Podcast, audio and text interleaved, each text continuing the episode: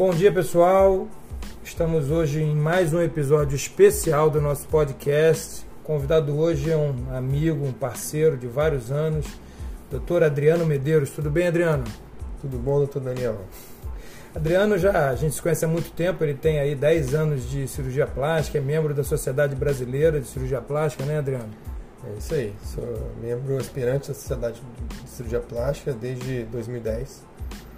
E prazer, em primeiro lugar, estar falando com, com a sua audiência, o pessoal que tem interesse em saúde, em ter uma vida melhor. É isso aí, meu amigo. Bom, Adriano, a gente, o meu público ele, ele gosta muito de. é um público muito interessado nos assuntos relativos a emagrecimento, né? Então acho que a primeira pergunta que a gente tem que te fazer é: cirurgia plástica, ela é recomendada para uma pessoa que quer emagrecer? Então, a resposta é não. Primeiro você tem que determinar aí é, quanto que você quer emagrecer, procurar um profissional né, especializado em emagrecimento e aí estabelecer uh, essa perda. Né? No momento que você tiver já a perda estabelecida, você vai entrar no platô e só depois vai poder fazer a cirurgia plástica. Ou seja, alguns pacientes então têm que ter uma perda ponderal antes de chegar no ponto certo de fazer o procedimento estético. É Exatamente. Tem certos tipos de cirurgia plástica que você vai atrapalhar o resultado quando, no momento que você continua perdendo peso. É, e aí a pessoa que quer ter um bom resultado faz um. Quando o procedimento é mal indicado, acaba sendo pior. Exatamente. Muito pior. Então, assim, tem que, a, a, dica que eu dou é a pessoa controlar essa euforia de querer operar logo. Não, estabiliza a perda de peso primeiro Perfeito. e depois opera. Então, a tua recomendação, qual seria a recomendação para a pessoa que está muito acima do peso? Bom, acho que você já respondeu, né?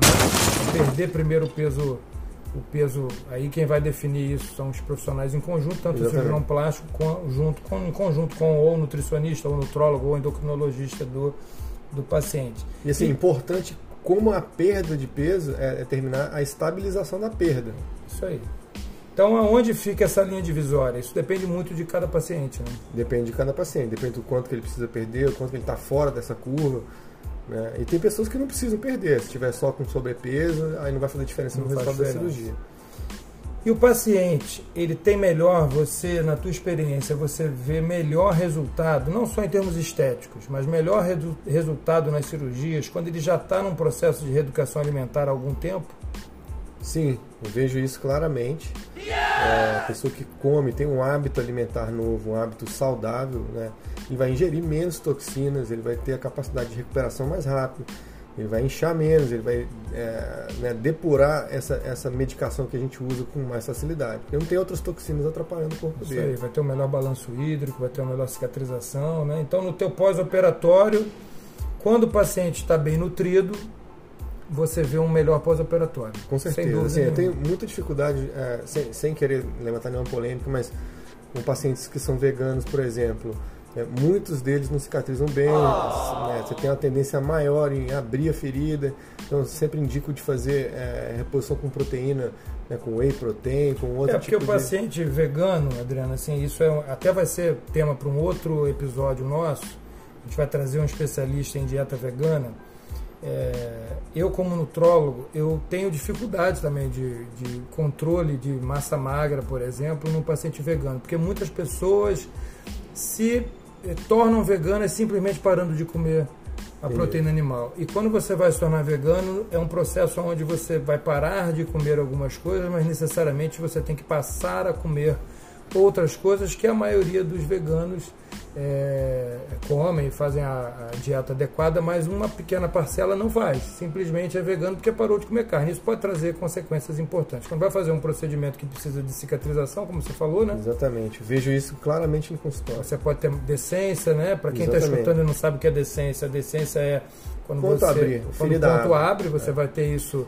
E uma dificuldade maior em cicatrização. Às vezes você opera uma mama, faz uma mama redutora que tem né, muita cicatriz abre né, a ferida, ela não fica. Fica uma cicatrização é, até esteticamente pior. Né? Exatamente. A tendência é de ser pior. É, e, e, assim, eu acho que o paciente que resolve ter uma mudança muito radical né, de, de, de estratégia nutricional, é bom lembrar que tem que sempre ser com acompanhamento de, uma, de um profissional competente, né? não é... Exatamente, né? aqui não estamos levantando bandeira nem contra nada, é só quando ah, né, tem essa paciente a gente tenta suplementar com proteína. É, não é modismo, é, né? Evitar, é modismo, evitar modismo. Até na cirurgia plástica existem muitos modismos também, né? O que, que você acha desses modismos aí, Adriano? Então, é, existe muito, né? As pessoas é, são influenciadas, principalmente nessa época de mídia, né, mídia digital, são influenciadas por, né, por pessoas famosas.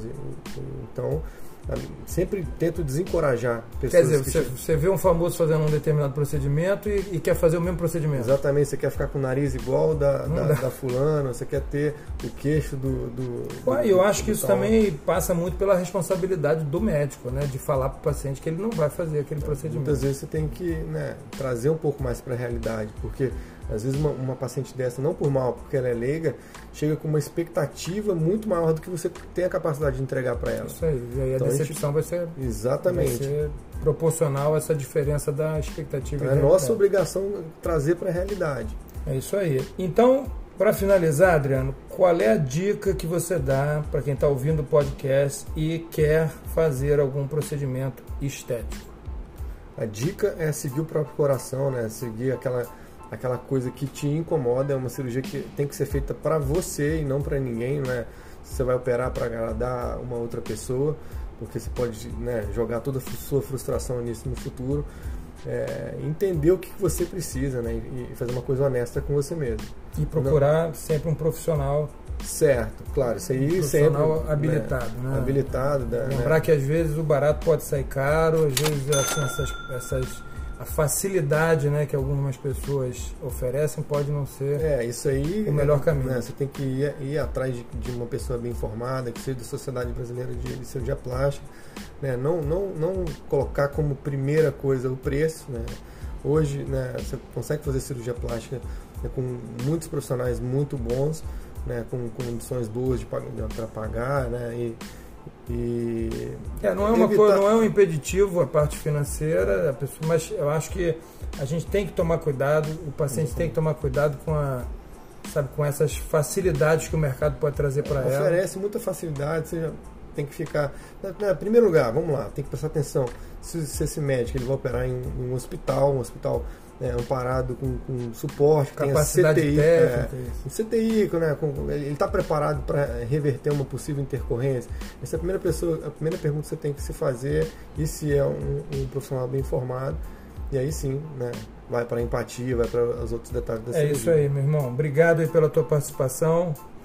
Nos vemos aí no, nos treinos, nos churrascos. Né? Adriano é meu amigo pessoal e a gente está sempre se vendo.